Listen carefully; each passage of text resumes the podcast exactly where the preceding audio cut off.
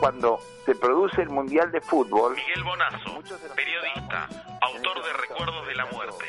Muchos de los que estábamos en ese momento realizando tareas políticas en el exterior, comenzamos a difundir que los periodistas que fueran a cubrir el Mundial se asomaran a ver todo el fenómeno de las madres de Plaza de Mayo, el fenómeno de las desapariciones en Argentina y a, adentrarse en el conocimiento de Argentina. Y es así fue que efectivamente vinieron una serie de periodistas del exterior y, empezó a publicarse eh, y, y nada más tomaron contacto, vieron a las madres. Todo esto precede a la visita de la CIDH genocidio que se estaba produciendo en la Argentina. Carlos Loza, eh, integrante del encuentro militante Cachito Fugman, sobreviviente de la ESMA. No era, no era conocido en nuestro propio país y todos los reclamos que hubo eh, de los familiares eran más conocidos en el exterior que en nuestro país y por lo tanto la impunidad era absoluta de los genocidas. Y la presión internacional, fundamentalmente, eh, a partir de los reclamos de las madres, las abuelas eh, y, de los organismos en el exterior, los exiliados, lograron que se, se, enviara esta Comisión de, Interamericana de Derechos Humanos a la Argentina. En la cárcel... Hugo Cachorro Godoy, secretario general de ATE Nacional, ex detenido en la Unidad 9 de La Plata. Unidad 9 que era la de mayor concentración de presos políticos del país. En el país hubo alrededor de más de 10.000 presos políticos y 5.000 de ellos pasamos por la unidad 9. Por lo tanto, donde estuvo a partir del 76, eh, en esta cárcel se concentraron presos de todo el país, se concentró también parte importante de la estrategia de aniquilamiento de los presos que llevó adelante la dictadura genocida en esta cárcel se instalaron los, los conocidos como dos los dos pabellones conocidos como pabellones de la muerte, la que hacía ilusionante. Se produjeron 30 asesinatos y desapariciones. Eh, si mal no me equivoco, fueron 13 presos y 17 familiares eh, de presos políticos. La dictadura argentina había logrado mantenerse bastante fuera de la crítica mundial, a diferencia de la dictadura de Pinochet, porque por esa singularidad que es el peronismo también, y dentro del peronismo la izquierda peronista y montoneros, digamos, todos esos sean fenómenos muy distintos de Chile, por ejemplo, del Chile de Pinochet, que tenía un partido socialista igual que en Europa, un partido comunista igual que en Europa, es decir, tenía categorías políticas mucho más conocidas. La importancia de esa visita creo que fue... Osvaldo Barros, ex detenidos desaparecidos, sobreviviente de la ESMA. Fue, digamos, hacer visible ante la sociedad argentina y ante la sociedad mundial, digamos, ante el mundo, digamos, la existencia de los campos de concentración en la Argentina y la política de de terrorismo de Estado y de secuestro, tortura y de desaparición de la, de la dictadura en aquel momento.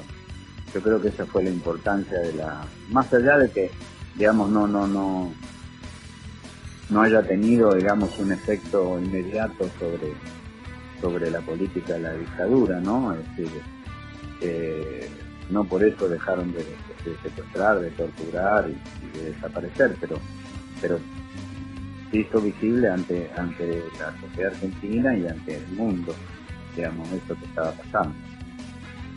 La llegada de, la Comisión Interamericana de Derechos Humanos eh, de, la OEA significó una culminación importante de esa serie de denuncias eh, en el momento de, mayor asedio y brutalidad de la estrategia genocida en la cárcel, por lo tanto la posibilidad de potenciar en organismos internacionales y en, el conocimiento del mundo eh, el genocidio que se estaba eh, perpetrando en la Argentina y particularmente en, en las cárceles de nuestro país. Yo creo que toda la resistencia a la dictadura que, integramos, diversas estructuras, diversas organizaciones políticas, revolucionarias y tradicionales, tuvimos en cuenta que había un cambio de política en Washington. Es decir, que a los gobiernos republicanos ultrarreaccionarios que habían estado en todo lo que fue el Contragate y demás, había sucedido el gobierno de Carter, que era un gobierno que se planteaba como aspecto muy importante la cuestión de los derechos humanos. Y había enviado a la Argentina a gente como Patricia Derian, que había sido una funcionaria que había tomado contacto con las madres, con las abuelas, con los organismos de derechos humanos, con familiares, y que tenía información sobre el, genocidio que estaba ocurriendo en Argentina. Entonces, en ese marco, la Comisión Interamericana de Derechos Humanos plantea su visita a la inspección y Videla no se puede negar, porque eh, la iniciativa parte del conjunto de la OEA y podían quedar eh, totalmente raleados dentro de la Organización de Estados Americanos, se podía empeorar la situación con Estados Unidos que ya estaba planteando hacerle restricciones de carácter económico, de carácter militar a la dictadura, ¿no es cierto? Por supuesto, alentadas en todos esos casos por, por nosotros. Los testimonios y las denuncias durante esos días que estuvo instalada la Comisión Interamericana recibiendo mm, declaraciones y denuncias de, los presos, eh, permitió dar un panorama acabado de la situación que se había atravesado en los años previos y se seguía atravesando en ese momento en todo el país. Los fusilamientos en, en Córdoba, eh, en la cárcel de Córdoba, los fusilamientos eh, de presos y desaparecidos en Chaco y Formosa, mm, y así de todo el país, porque en todas las cárceles del país se produjeron fusilamientos y desapariciones. Con lo cual, el testimonio que recogió la, Comisión Interamericana de Derechos Humanos fue mm, riquísimo, muy vasto, eh, enriquecido además por eh, la denuncia también de los familiares. Los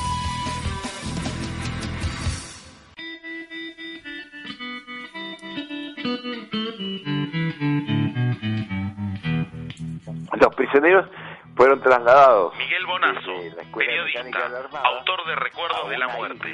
Desde la Escuela de Mecánica de la Armada a una isla que había pertenecido a, al obispado, bueno, al obispado, este, una isla, una isla de la iglesia, digamos así, y las cosas como son, este, eh, y allí fueron confinados mientras estaba la visita para poder, para que justamente hacer la pantomima teatral de que los miembros de la CIDH eh, se recorrieran la ESMA y vieran que no que no había prisioneros con grilletes, digamos, ¿no?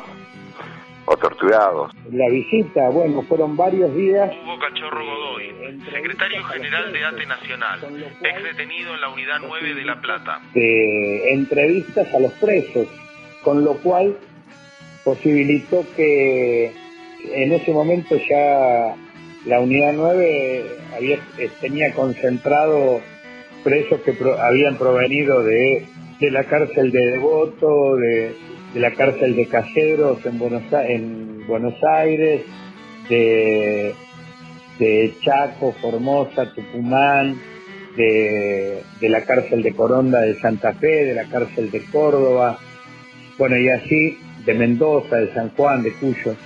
Eh, y así de todo el país.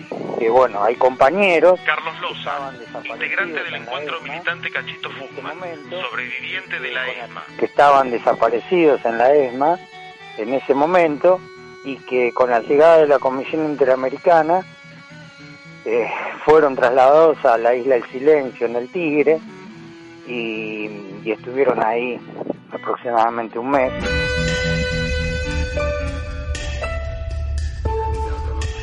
Anuncian que nos van a llevar a un lugar, a una isla para... Osvaldo Barros, ex detenidos desaparecidos, sobreviviente de la ESMA. Porque venía la Comisión Interamericana de Derechos Humanos que iba, iba a visitar la ESMA porque ya tenía denuncias de que la ESMA era un lugar de, secuestro y de tortura. Y, bueno, efectivamente nos sacaron en vida de, ahí, de la, de la ESMA, y nos llevaron en una lancha de la prefectura hasta la isla del Silencio, que queda en, el arroyo Tuyú-Paré y el Paranamini. Está en la segunda sección, digamos, del delta. Este, son como dos horas de lancha más o menos. Y bueno, nos llevaron ahí y la verdad que estuvimos en muy, muy malas condiciones. Éramos, había dos grupos, digamos, de, detenidos ahí, es decir, los que ya estaban en una mejor situación, que estaban en una casa grande, digamos que, y que hicieron ahí trabajo esclavo, es decir, cortando árboles, cortando eh, mimbre, otra cosa, ahora no me acuerdo, otra, otra, otra planta más que se usa para hacer, este, para hacer canastos. Em, y bueno, y después eso fue, era vendido por el grupo de tareas para, para su, su propio beneficio, digamos, para el, o para el funcionamiento. Pero nosotros estábamos eh, secuestrados, que éramos 15, en un lo que sería la plan la, la parte de abajo de las casas típicas de las islas que son que están sobre sobre pilotes y están por arriba eh, de los pilotes. Bueno nosotros estábamos abajo es decir esos pilotes habían sido este, amurallados eh, digamos como convertidos en una en una habitación. Y bueno estábamos ahí eh, la verdad que en muy malas condiciones porque estábamos sobre la tierra, eh, con muchísimo frío para esta época allá en la isla, muchísima humedad, digamos, con una letrina, con agua del río, bueno, fue muy, muy, muy duro ese mes de septiembre, digamos, de 1979 ahí en la isla. La llegada de, la Comisión Interamericana de Derechos Humanos eh, de, la OEA significó una, una culminación importante de esa serie de denuncias eh, en el momento de, mayor asedio y brutalidad de la estrategia eh, genocida en la cárcel y, y bueno, y por lo tanto la posibilidad de potenciar en organismos internacionales y en en el conocimiento del mundo eh, el genocidio que se estaba eh, perpetrando en la Argentina y particularmente en, las cárceles de nuestro país. Descubrimos, digamos, cuando volvimos, que los distintos lugares del casino oficiales habían sido reacondicionados, digamos, donde nosotros estábamos arriba en Capucha, en el tercer piso del casino oficiales, este, no, habían sacado los tabiques, habían sacado las colchonetas, todo, digamos, parecía como un lugar de, depósito. Y después este, en el sótano, que era el lugar de, tortura y interrogatorio, eh, digamos, la sala de tortura e interrogatorio la habían convertido en una sala de audiovisuales, con una cámara, la habían todo disfrazado ya. Pero bueno, cuando volvimos todo volvió a su lugar, ¿no? Es decir, esa sala volvió a ser la sala de tortura y todo lo demás sigue igual. Este, pero no, comentarios específicos, por lo menos yo no escuché ninguno. ¿Cuál, ¿Cuál cree que fue la importancia de, esa visita? No, la importancia de esa visita creo que fue que fue, digamos, hacer visible ante la sociedad argentina y ante la sociedad mundial, digamos, del mundo, digamos, la existencia de los campos de concentración en la Argentina y la política de, terrorismo de Estado, de secuestro, tortura y de desaparición de la, de la dictadura en aquel momento. Yo creo que esa fue la importancia de la, más allá de que, digamos, no, no, no, no haya tenido, digamos, un efecto inmediato sobre sobre la política de la dictadura, ¿no? Eh, no por eso dejaron de, secuestrar, de torturar y, de desaparecer, pero, pero hizo visible ante, ante la sociedad argentina y ante el mundo, digamos, eso que estaba pasando. siguieron actuando hasta el 83, pero no con la, la intensidad que lo habían hecho en los primeros años. Ellos siguieron con su metodología, lo que pasa es que la metodología no tenía la masividad enorme que pudo tener en el 76-77, porque obviamente había sido tan brutal la represión inicial que eh, eso descendió el número de combatientes y de militantes este, que podían estar oponiéndose a la dictadura, ¿no es cierto? Simplemente, es una cuestión numérica, aritmética. La, y, y, el disimulo en los días que duró la visita de la CIDH, ¿no?